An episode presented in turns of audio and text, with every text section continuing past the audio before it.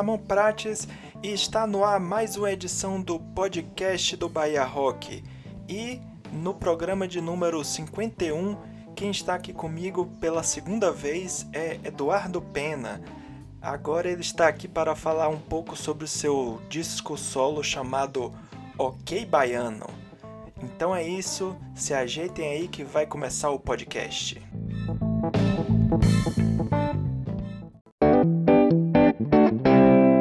Eduardo, seja bem-vindo novamente ao podcast do Bahia Rock.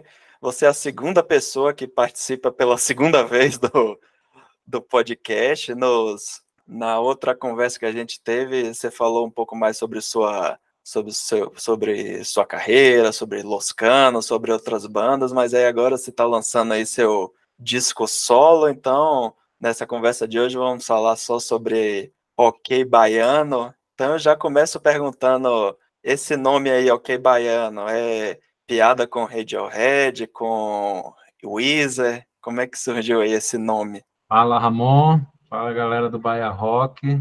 É bom demais estar aqui. Eu botei muita pilha, porque da outra vez que a gente fez lá, eu estava meio pensando, cara, ninguém quer ouvir o que eu tenho para falar. Eu dava as respostas agora eu estou partindo para as respostas. Quem clicou aí em algum lugar para ouvir, é porque está minimamente interessado, então eu vou falar para caramba. Se você quiser, se você quiser, você me corta.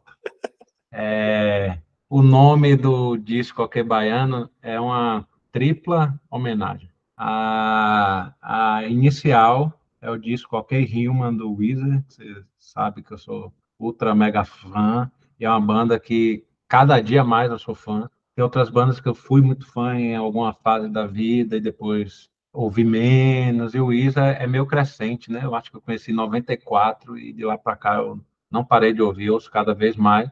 E um dos discos mais recentes dele é o OK Human, que é um disco que a instrumentação é toda feita com, com instrumentos orquestrais, né? Cordas, sopros, piano, não tem guitarra.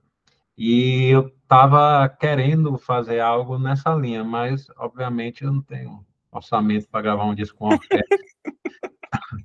Diminuir as expectativas, mas usei bastante instrumento que não estou tão acostumado assim a usar, como sax, trompete, violoncelo. Diminui muito a quantidade de guitarra do que normalmente teria no disco. Então, a primeira homenagem a esse disco do Weezer OK Human, que por sua vez é uma homenagem ao OK Computer do Radiohead, como você já sacou e que também é um disco que me marcou muito, muito, muito lá, muitos anos atrás, né? E aí, quando o processo já estava meio montado, já tinha definido o nome, é, André Mendes, ex-Maria Bacana, grande artista baiano, lançou um EP chamado Ok Hip. E aí a homenagem inicialmente seria dupla, que seria para é, Weezer e Radiohead, virou triplo, porque eu sou grande fã de, de André. E aí, inicialmente eu fiquei até constrangido, eu falei, putz, André lançou ok, hip, eu vou imitar a, a piada dele, e depois pensei, não, cara, já estou homenageando o Isa, que eu sou fã, o Radiohead, que eu sou fã,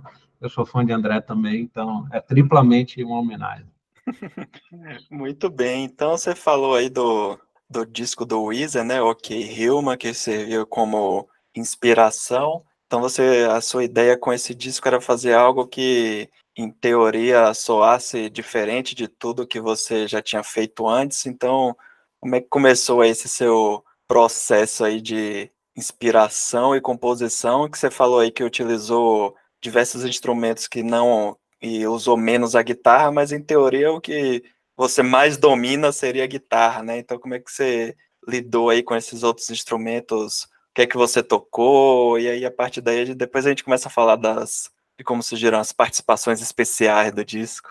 Cara, é, para responder isso aí, eu falei que ia falar para caramba, mas vou tentar me controlar, porque na verdade é um processo para mim pessoalmente bem longo. Já tem, eu comecei a tocar em 99 e 2000, que eu aprendi a tocar guitarra. E aí eu acho que em 2001 eu já estava com um programa de gravação em casa, então aprendi a tocar gravando. Tem gente que, né, a gravação é uma coisa mais. E logo depois eu entrei no estúdio base em Salvador, onde eu fiquei sete anos dentro de um estúdio. Então, para mim, a parte de gravar sempre foi a parte mais mais rica, assim, mais, mais fazia mais sentido para mim, né? era gravar. Então, naquela época lá da, da Loscano, 2003 até 2007, acabou que essa parte não estava tão assim na frente do que eu fazia, porque a gente estava fazendo show pra caramba, ensaiando pra caramba. Quando eu parei de tocar tanto assim, aí meio que sobrou para mim fazer isso que eu sempre gostei de fazer, que é gravar, né? Só que de tanto gravar e tanto gravar e tanto gravar, chega uma hora que eu começo a ver que acontece uma repetição.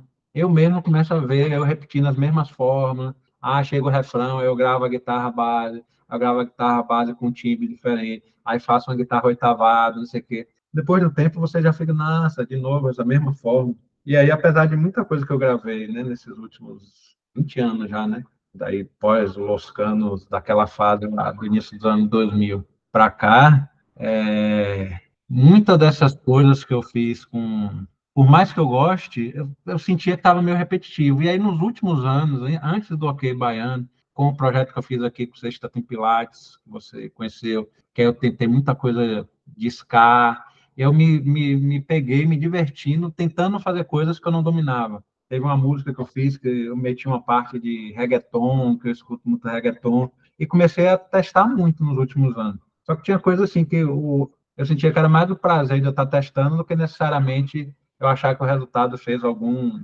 sentido, né?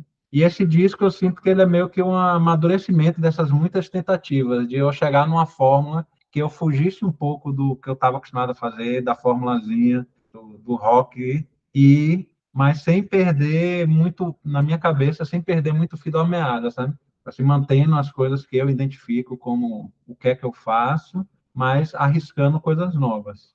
E aí você acha que você falou aí da palavra amadurecimento, que isso também isso se refletiu também na, na inspiração das letras, eh, tipo, é, na época dos Los Canos, normalmente as letras é, eram nesse, nos 20 anos atrás refletiam como você era na época, talvez, ó, pegada mais jovem, falando de coisas que passavam na sua cabeça, mas aí hoje aí já passou do, dos 40, você acha que então que essas músicas, eh, as letras que você compõe hoje é, estão mais, refletem mais como é o Eduardo de, de 2023, 2024? Cara, 100%, né? Assim, é curioso pensar nisso, porque uma coisa que eu vejo que é que não se manteve, não se alterou nada, desde lá do primeiro demo da Luscano até hoje, é 90, quase toda a música que eu faço, letra, elas refletem uma conversa que eu teria com um amigo meu. Assim, eu dificilmente faço algo muito, sabe, assim, que você não ouviria saindo de minha boca numa, numa conversa. Isso é um. apesar de eu gostar muito, de muita música que não é assim, o jeito que eu me sinto à vontade de, de fazer música é assim. Então, obviamente, você volta para Eduardo em 2002, no Brasil de 2002, no planeta Terra de 2002, as coisas que eu vou estar conversando com meus amigos são diferentes de Eduardo 2024, no mundo 2024, no Brasil 2024. Mas você vê que a essência, para mim, é muito clara, não mudou nada. Eu falo que eu converso. Agora, minha conversa com 20 anos no Brasil de 2022 era diferente do Eduardo com 40 é, anos no Brasil de 2020, na pandemia, com a loucura. Então, é, muda muita coisa, apesar de manter essa, essa base. É, né? é o Eduardo lá do início dos anos 2000 citava Vanderbilt, né? Agora ele cita Caetano. Será que o Bando 10 Verde seria uma boa, uma, uma boa citação, né? É, me conte aí do. A gente está falando aí das inspirações, conversas, então vamos já, é, já começar a falar mais sobre mais detalhes do, do disco, falar especificamente de algumas músicas, depois a gente parte aí para essa parte do, de como surgiram as participações especiais. Mas você falou aí que surge de conversas aí, por exemplo, o citando Caetano, você você sempre gostou de Caetano? Como é que surgiu essa história aí de citar Caetano? Não, na, na verdade, essa música especificamente, se você que está aí ouvindo o, o, podcast não ouviu essa música, seria bom você ouvir. Para aí, ouve a música e volta. Brincadeira. É, essa música, na verdade, quando eu fiz, é curioso porque eu ouvi alguns comentários assim, de tipo, ah, que esse disco está mais maduro, né? Mas aí eu penso em algumas coisas e falo assim, cara, não tá tão madura. A música Stan Caetano é música altamente besta, né? Na verdade, quando eu fiz assim, eu pensei, cara, eu vou gravar isso, música bem, quase uma piada, né? Mas era, era, ela veio de uma reflexão que eu vejo algumas vezes no mundo artístico, um artista citar o outro, o que é muito natural, mas em alguns casos eu ficava pensando assim, pô, esse artista cita aquele na música, na entrevista, aí aquele artista que foi citado fala, ah, legal, me citaram, ele vai lá e cita a pessoa que citou ele, e aí vira aquele ciclo de, de, de promoção, né? Ficar um promovendo o outro. Esse é um cara, por exemplo, ele cita Caetano, o cara é um artista médio, ele cita Caetano, e Caetano se sente homenageado e cita ele, é uma baita propaganda, né? E aí Caetano Veloso é um artista que ele é citado por muitos outros artistas, por artistas gigantes, tipo, sei lá, Djavan, com artistas não tão grandes. E aí eu comecei a fazer a música, era meio assim, quase voltando lá no Loscano, no tudo que não serve para nada, meio que negócio assim, você gosta de Selma do Coco porque, o Corda, porque a Folha de São Paulo diz que é legal, era uma coisa meio alfinetando, assim, ah, você está citando Caetano só para ele citar você. E aí fiz a música, fiz o refrão, só que aí, quando eu estava indo já para o segunda estrofe da composição, eu falei, cara, que maluquice é essa? Eu estou criticando quem está citando Caetano, mas o meu refrão é citando Caetano. Aí eu falei, eita, deu ruim. Aí eu fiz, Aí eu fiz a segunda estrofe jogando na parede. Aí eu estava aqui julgando os outros e agora estou fazendo exatamente isso. Eu estou aqui citando Caetano no refrão da minha música. Então acabou que a música é meio que um, uma piada, né? Sim. Aí assim, o instrumental dela, eu acho que, assim como as outras do disco, vai para uma outra linha, mas a letra era isso aí, era uma piadinha que me veio na cabeça. E o riff do refrão é uma coisa assim meio eu Pix Wannabe, meu Here Your Man, do Pix. Então era uma piadinha meio. Era isso.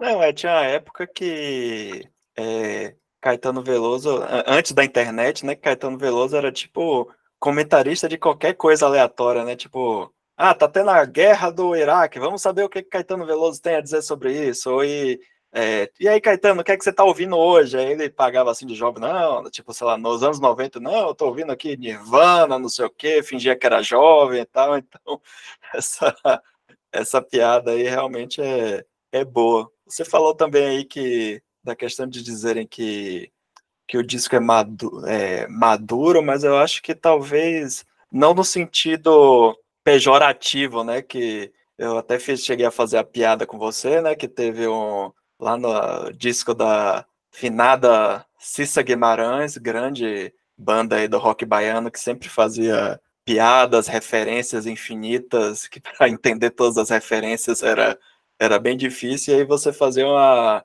uma piada, né, com a questão de citar, fazer poesia e coisas do tipo, mas eu acho que seu disco não é maduro nesse sentido pejorativo, dessa, dessa época de fazer piada com poesia, ou até o que você falou do Selma do Coco, da Los Canos, eu acho que é mais maduro no sentido de musicalmente falando, assim, que você hoje está mais à vontade, né, de, como você falou no início da conversa, de querer experimentar coisas, de cansar de fazer mais do mesmo, e você citou aí, por exemplo, tipo o Weezer, que também segue nessa linha, talvez até outras bandas que você goste também, sigam nessa linha, Smashing Pumpkins, coisas do tipo, mas enfim, eu acho que é, aí no final das contas é, acaba que é isso, citando Caetano é uma, é uma piada, né, como você mesmo falou, mas que é, soa diferente, isso é, é importante. E você... eu, eu pensei em duas coisas disso que você falou, assim, né, do, do amadurecer, não sei o quê, porque assim, eu acho que na, na, na minha vida como um todo,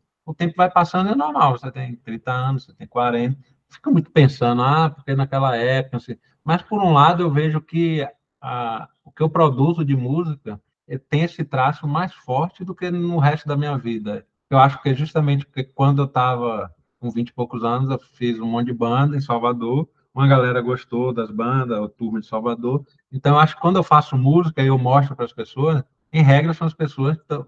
Ah, a Pena lançou uma coisa. Elas vão lembrar de Pena de 20 anos de idade. Então, para mim, essa parte do fazer música é uma, é uma parte da minha vida que gera mais essa reflexão da passagem do tempo, do amadurecer, do não amadurecer, do que em outras áreas da minha vida. E é natural, né? As conexões que eu fiz no, no mundo da música, eu acho que tem muito essa referência do lado de, da Los Canos, da Grande Abóbora, em 2000 e 2002 a 2007. E a outra coisa era que nessa que eu falei lá do tentar coisa diferente, é, os últimos anos eu estudei pela primeira vez música. Eu tomei aula aqui de guitarra em Brasília com o Fabrício Passolca, que inclusive ele toca ele é professor de guitarra, mas toca bateria no disco é baiano. Aí depois, durante a pandemia, eu fiz um ano de aula de guitarra com o Martim, agora, né, recente. E, e, isso foi abrindo minha cabeça de um jeito. Eu sempre assim, admirei quem tinha maior conhecimento musical, mas por uma série de motivos nunca tinha estudado. Né? E agora, no final, um pouco antes de gravar o, as vozes do Ok Baiano, eu fiz aula de canto também a primeira vez. E tudo isso vai abrindo a, a cabeça de um jeito que é. Aí quando você vai aplicar aquilo, ver o que funciona, tentar não forçar a barra, tudo isso é, torna o processo de fazer o disco, de gravar, de arranjar o disco ainda mais legal. Sim, é interessante isso citar aí que é. Aí, tá vendo? É, é, o amadurecimento entra nesse contexto também aí. Você até procurou é, amadurecer também em, nos estudos musicais e coisas do tipo. Isso se acaba se refletindo de alguma forma no disco, né? Mas o que você falou que através da música você consegue ver essa evolução, essas mudanças, que talvez seja justamente o que você falou, né? De como você sempre gostou dessa parte de gravar, então como você tem registros gravados de praticamente todos os projetos musicais que você já que você faz ou já fez parte, então acho que se você parar agora, você consegue ver bem essa evolução musical de alguma forma, né? Sim. E, e você falou, é, você tinha falado também no início que você é, trabalhou no estúdio base, coisas do tipo, e você tem agora, é, nos últimos anos, né, é, muitos artistas é, facilitou, né, a vida de todo mundo a questão de gravar em casa, né, ter um computador, ter uma plaquinha de som, coisas do tipo que facilitou bastante. Para esse disco, Ok Baiano, como é que foi esse processo de gravação? O quanto você gravou em casa, ou quanto você precisou, achou melhor gravar no estúdio. Você falou por exemplo, que foi gravar as, as vozes e tinha feito aula de música, então você achou que seria melhor gravar em casa mesmo, no estúdio, você conseguiu um resultado melhor? Conte um pouquinho desse processo. É interessante você perguntar isso, porque aí gera mais uma dessas reflexões. Justamente um dos sonhos que eu tinha na vida era ter um minimamente um home studio. Né? E aí tem 10 anos, quando eu mudei para Brasília, eu montei um home studio, e eu gravei muita coisa assim. E aí eu fui, aquilo que eu falei mais cedo, de repetindo algumas formas, né? que eram formas que eu sonhava em fazer e tendo home studio eu conseguia. Então, quase tudo que eu fui gravando, eu gravava em casa. E gravei A Grande Abóbora em casa, o último disco da Los Canos, o, o Volta, as minhas partes todas, né? Guitarra e voz, eu gravei em casa. É, aqui em Brasília eu gravei minhas partes da Sexta Tem Pilates em casa, enfim, esses mil bandas de pena aí eu gravei em casa. Uma das coisas que eu via era justamente que aí eu, a chance de eu me repetir nesse contexto é maior. Então, uma das coisas que eu fiz, eu vou tentar gravar um mínimo em casa, nesse mínimo. Então, assim, a banda base não não gravou aqui em casa, gravou em estúdio, é, a maior parte no estúdio 1, 2, 3, 4 de Pedro Tavares aqui em Brasília e algumas coisas aí em Salvador. Aí, as minhas partes eu acabei gravando em casa, mas por incrível que pareça, apesar de ser um disco solo, se você pegar ali o disco, 20% é minhas partes, 80% é a parte dos outros músicos. Porque minhas partes são as guitarras, que tem pouquíssimas no disco, aí os pianos, teclados também, que são bem poucos, e a voz. Aí, e eu e a, o, conceito sonoro do disco era para ele ser cru. Então, uma das coisas que eu fiz, normalmente quando eu vou gravar, eu tecnicamente sou um péssimo guitarrista, mas eu aprendi a a gravar. Então, às vezes eu gravo as guitarras, parece de alguém que sabe tocar melhor do que eu, mas é porque eu gravei em partes, editei e tal. E aí nesse disco eu falei, não, para sair cru, eu vou gravar tudo, tentar fazer um take só, sem emenda. Então foi muito rápido, assim, as guitarras do disco eu peguei em casa, peguei a guitarra que eu tenho, que é uma semiacústica, botei um timbre bem podre, ah, gravei lá rápido. E as vozes foi o que eu gravei em casa, mas acabei tendo um cuidado assim, justamente para tentar explorar algumas coisas que de minha voz que eu não tinha explorado até então. Minha voz, eu acho ela meio assim, tem umas coisas que ela funciona, tipo Los Canos, assim, que eu acho que funciona naquelas músicas. Mas aí eu ouço uma galera que canta bonita, falo, nossa, deve ser legal cantar bonito. E eu não tô nem falando assim do cara que canta super bem, que vai pro The Voice. Às vezes o cara tem uma voz simples, a, mulher tem uma voz simples, mas é bonita. Não é meu caso. E aí eu tentei explorar, e a aula de canto ajudou um pouco, de eu me aproximar dessa possibilidade, não de ser um super cantor, mas de achar é, manifestações vocais mais bonitas. E aí nesse disco, em alguns pontos do disco, acho que eu fui para esse lado. Assim. Mas, assim, respondendo objetivamente essa pergunta, esse disco, comparado com as outras coisas que eu gravei nos últimos anos, foi que teve menor participação aqui do estúdio Quarto de Hóspedes, que é o meu home studio. Sim. E então, como é que você fez para é, para passar para os músicos que participaram do, do disco essa ideia, né? Já que você me falou aí que acha que você só é, é seu disco solo, mas você só participou de 20%, então o quanto cada músico contribuiu ou o quanto você direcionou ele? Tipo assim, o seu professor de guitarra que você pediu para ele, que ele tocou bateria quanto você virou para ele e disse toque assim, ou ele disse não, eu acho que fica melhor assado? Assim, eu gravei a, as demos do disco todo, né? Aí eu gravo em casa, programa uma bateriazinha, programa um baixo, o baixo eu gravo aqui e tal. E aí eu faço, eu monto um esqueleto da banda com todos os instrumentos, prevejo todos os instrumentos. Mas aí eu chamei uma banda que para mim é um negócio assim, a galera que todo mundo tocou no disco é outro nível de capacidade musical em relação a mim. Então eu chego pro batera lá, Fabrício Paçoca. Ó, oh, eu pensei nisso aqui, mas fica à vontade, cara.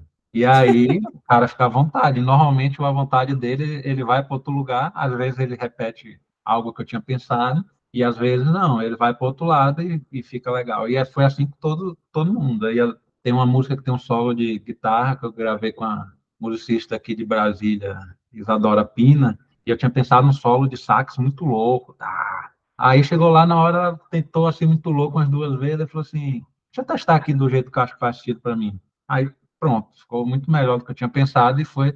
Então, no geral, era assim. Aí o, o violoncelo, eu mandei uma guia de celo do teclado eu fiz, mas foi, cara, fica à vontade. Se você tentar copiar, não, isso é só para dar uma, uma ideia do arranjo. Tá? Então, alguns pontos específicos eu ia assim, não, essa parte eu gosto dessa maluquice, tenta fazer assim. Mas no resto, normalmente a ideia dos músicos ficava.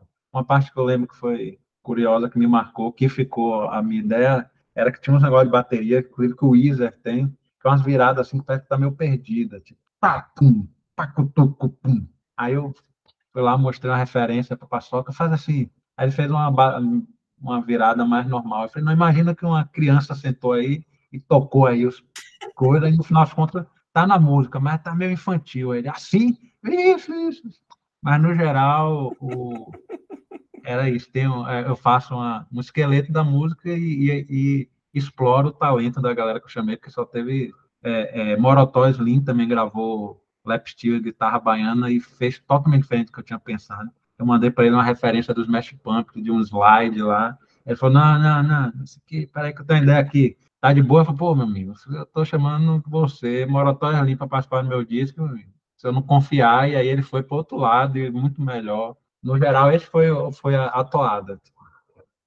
Então, talvez nesse disco você tenha é, também explorado esse seu lado produtor, né? Que tipo assim, você dava uma ideia para a galera e aí depois, mas deixava, mas dava liberdade para o pessoal também colocar um pouco da influência de cada um e aí acho que isso é, é, é perceptível no disco, né? Quando você ouve, acho que mantém o a sua identidade musical, mas acrescenta aí bastante coisa. Então, você comentou lá no início que você teve a influência do, do disco do Weezer, que queria essas partes. Não teve dinheiro para uma orquestra, mas aí surgiu um saxo, um violoncelo, e aí na hora de você chamar esse pessoal, é, tinha gente que você já conhecia, teve gente que você conheceu por referência e, e acabou chamando só, especificamente para esse disco sem nem saber quem era, tipo, ah, preciso de alguém que toque sax, aí alguém, ah, tem esse fulano aqui, aí chegou a pessoa, aí você conheceu, como é que foi esse processo de escolha aí dos músicos? Cara, teve de, de tudo um pouco, tem gente que é próxima a mim, meu amigo, tem gente que é conhecida, tem gente que é amigo do amigo, é, mas no geral, todo mundo, eu acho que, no geral, todo mundo já tinha gravado alguma coisa comigo, sabe? Ou, em regra, assim, né? Aí tem o André Miranda, que fez os, os, os violoncelos, que para mim são super importantes para o disco, que dão a cara do disco, do violoncelo. Eu não conhecia ele pessoalmente, na verdade, eu não conheço ele pessoalmente, conheço pela, pela internet. O pessoal da meus amigos de São Velho me indicou ele, eu conversei com ele, passei a ideia do disco e ele mandou ver genialmente, assim.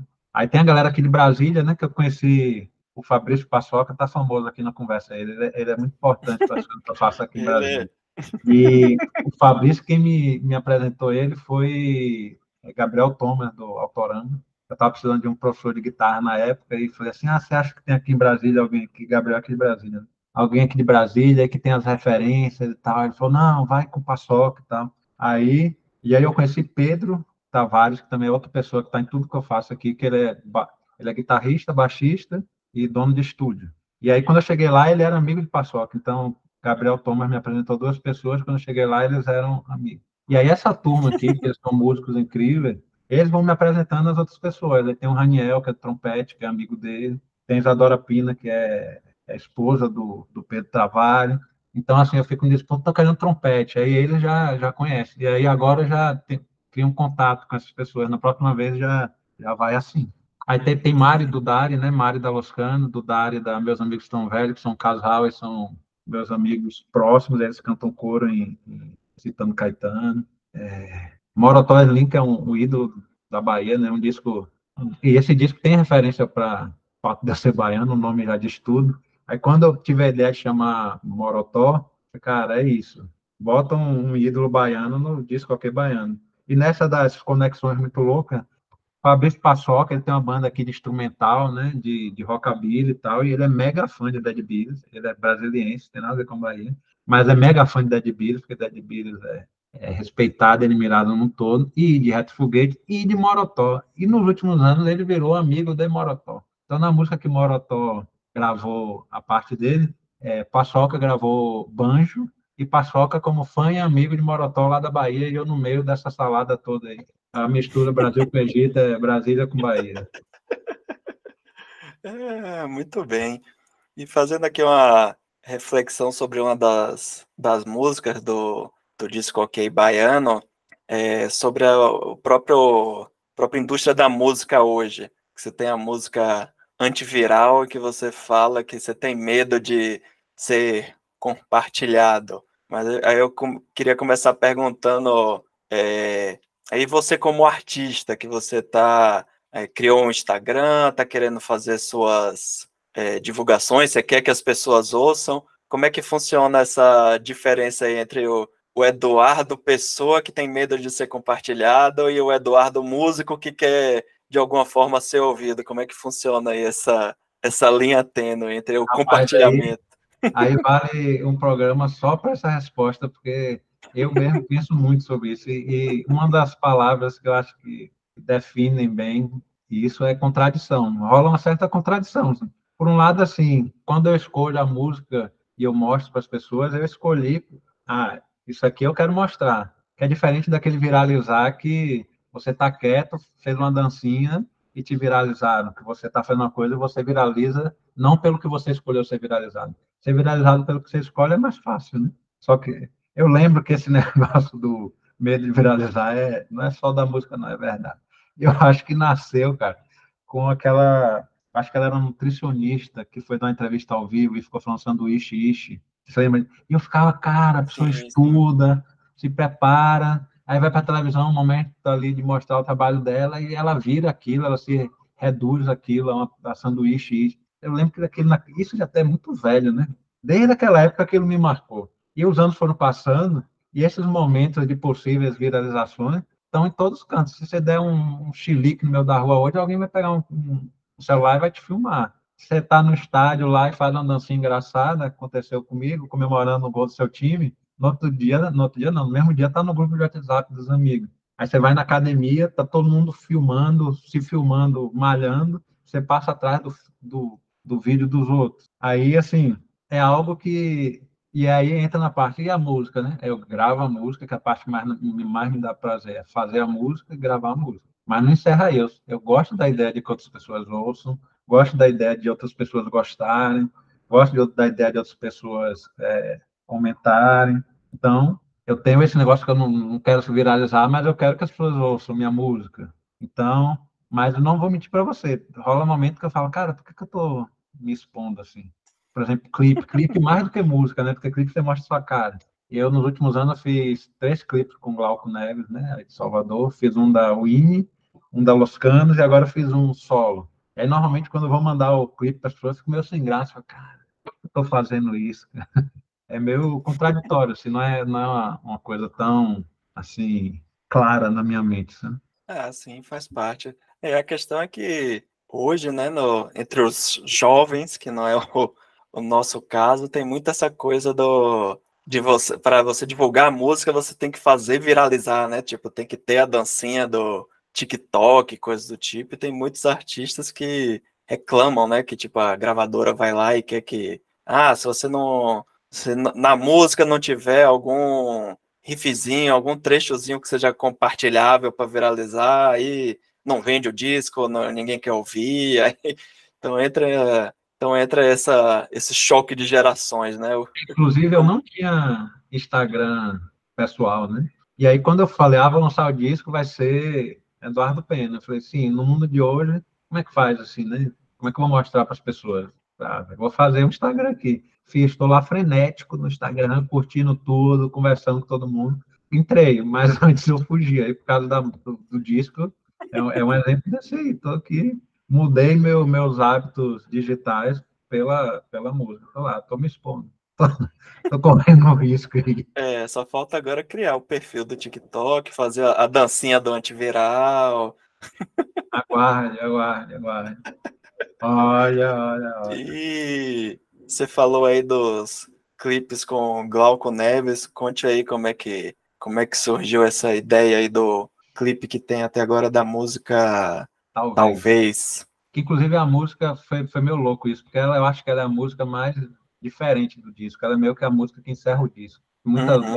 que a gente gosta, que você gosta, que eu gosto, tem isso. O próprio Nirvana, no Nevermind, Smash Pump, Louisa, que é o disco vem, chega no final, entra uma música mais calma, tipo assim, tá encerrando, né? E essa música é assim, aí ficou um negócio doido, porque normalmente você não lança o primeiro clipe de uma música que não representa o disco, né? Mas quando eu fui fazer o, o clipe com o Glauco, eu estava de férias em Salvador, e a gente tinha que ter uma ideia para alguma coisa que fosse muito simples, porque não tem orçamento, não tem tempo. E aí essa música eu achei que era uma música que casa com ideia simples, né? É uma música com violoncelo, trompete e voz, basicamente. Então, casa com uma coisa mais visual, que não precisa tanto de um roteiro. Então, a gente escolheu a música, apesar de ser uma escolha, assim, para mim não faz sentido, no sentido de divulgar o, o, disco, porque ela é uma divulgação torta, porque alguém vai ah, falar, ah, então é um disco de, de pena, assim, rock triste. Não é, né? Mas a gente fez a escolha... Mais ou menos!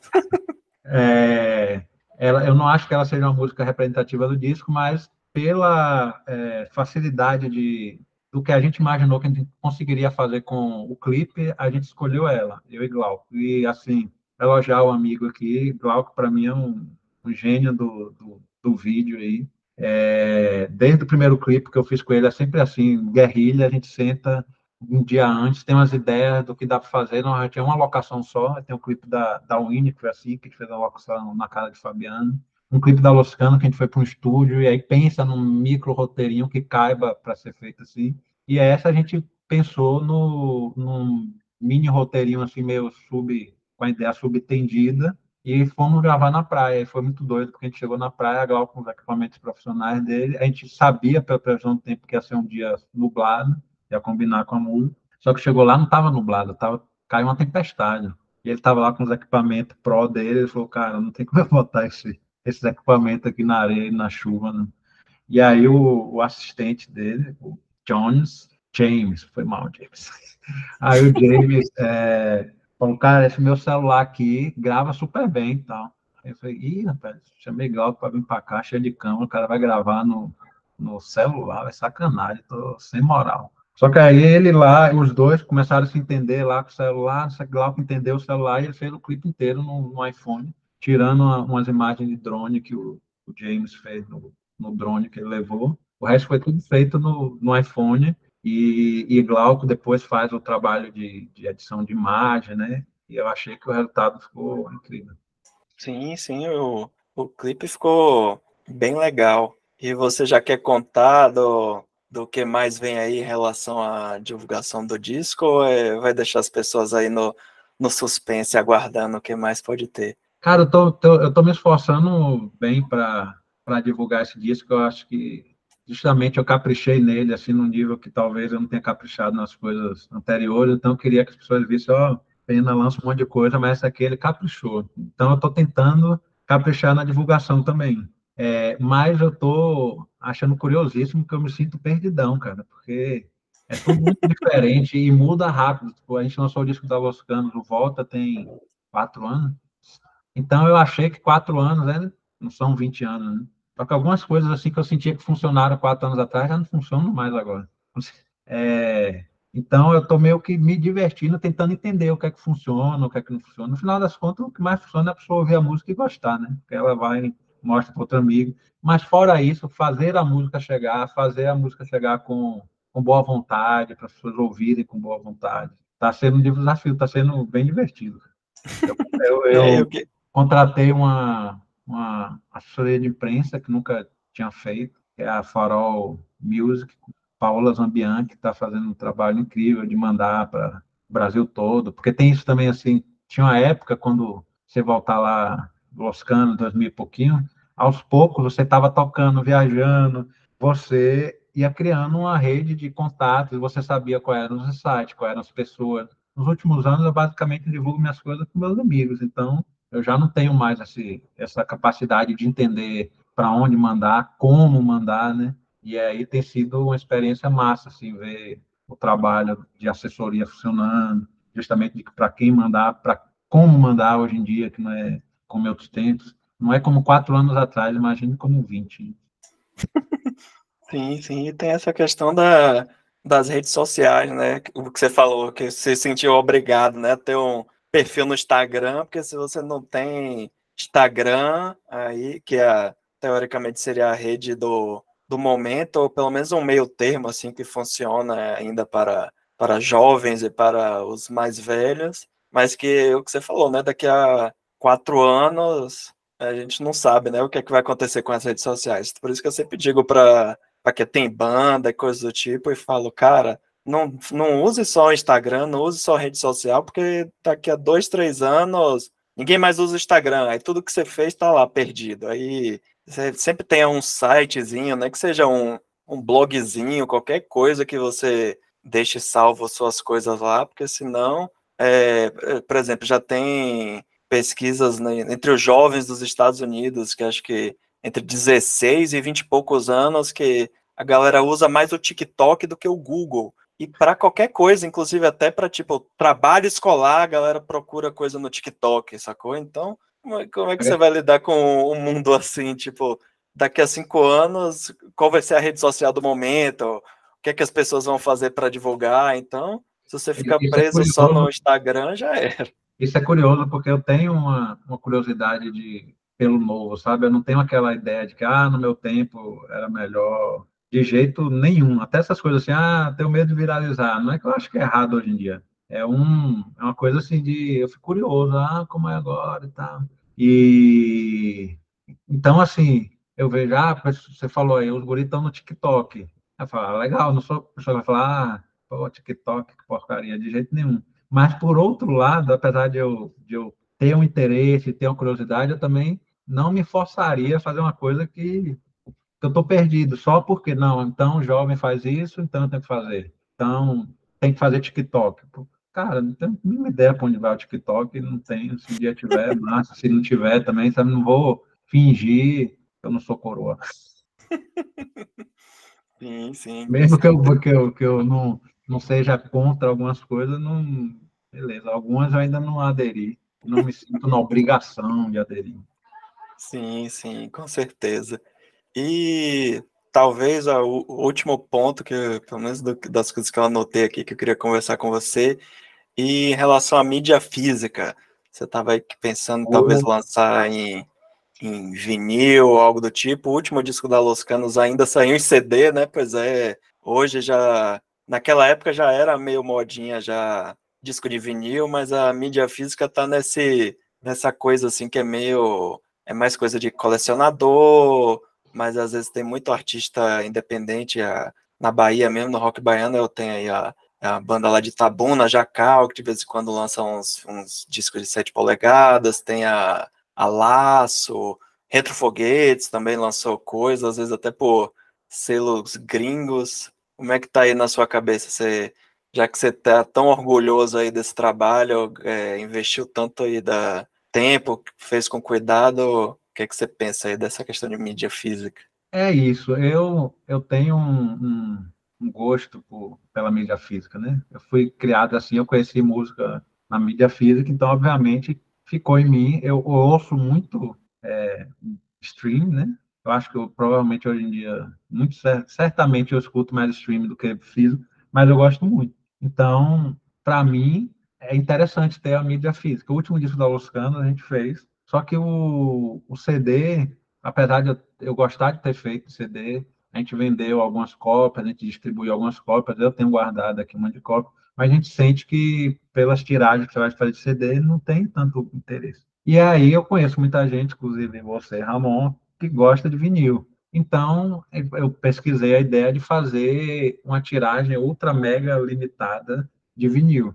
É, eu vi nas pesquisas que existe é, uma forma hoje quase artesanal de fazer alguns vinis, que você consegue fazer uma quantidade de cópias bem pequena. A desvantagem, uma das desvantagens é que a, o preço unitário fica bem elevado, mas aí o plano é esse, tá, tá quase certo que vai sair pela Frangote uma edição mega limitada, numerada do Ok Baiano em vinil. Muito bem, então se você está ouvindo aí, gosta de, de vinil e tem interesse, já vá guardando aí suas moedinhas, porque para ver se depois é, você tem que fazer aí uma, lançar alguma enquete, alguma coisa aí nas suas redes sociais para saber quem tem interesse, né? Que você já meio que sondou com amigos, mas vai que tem uns, uns, uns fãs aí, uns entusiastas que você nem sabe quem é, mas que pode estar tá aqui ouvindo o podcast, pode estar tá lá te seguindo lá no Instagram e que tem interesse, você não sabe, que aí pelo menos você já consegue fazer uma tiragem mais próxima da realidade, né? para nem sobrar e nem faltar, né?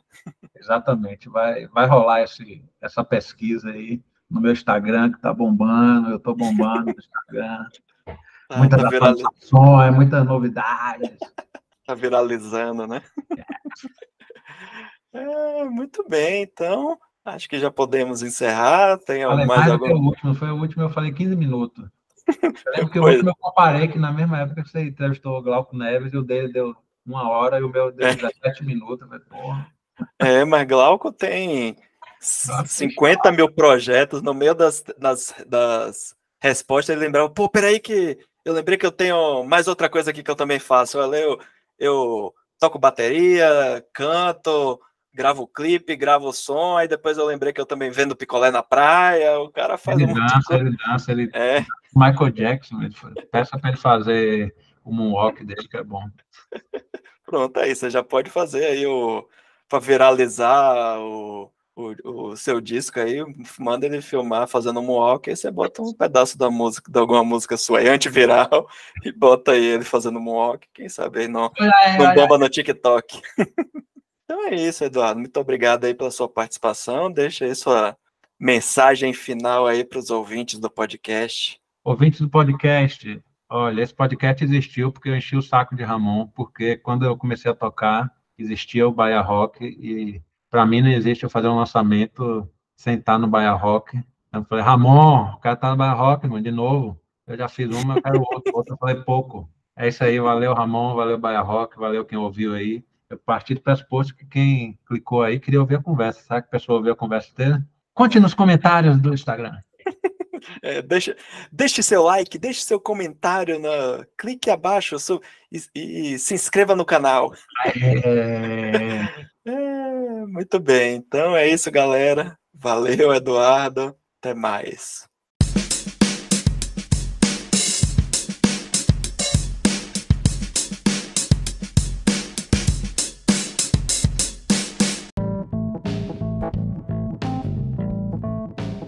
Então é isso, pessoal. Chegamos ao final de mais uma edição do podcast do Bahia Rock. Agradecer mais uma vez aí a presença de Eduardo aqui no programa.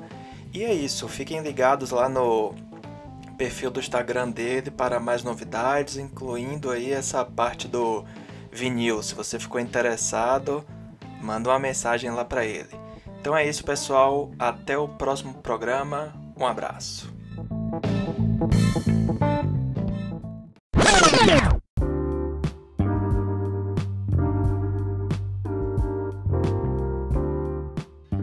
Não deixem de acessar o bahiarock.com.br para conferir a agenda de shows de rock na Bahia e também para conferir as bandas cadastradas, reviews de disco, coberturas de shows e outras matérias e notícias sobre o rock baiano.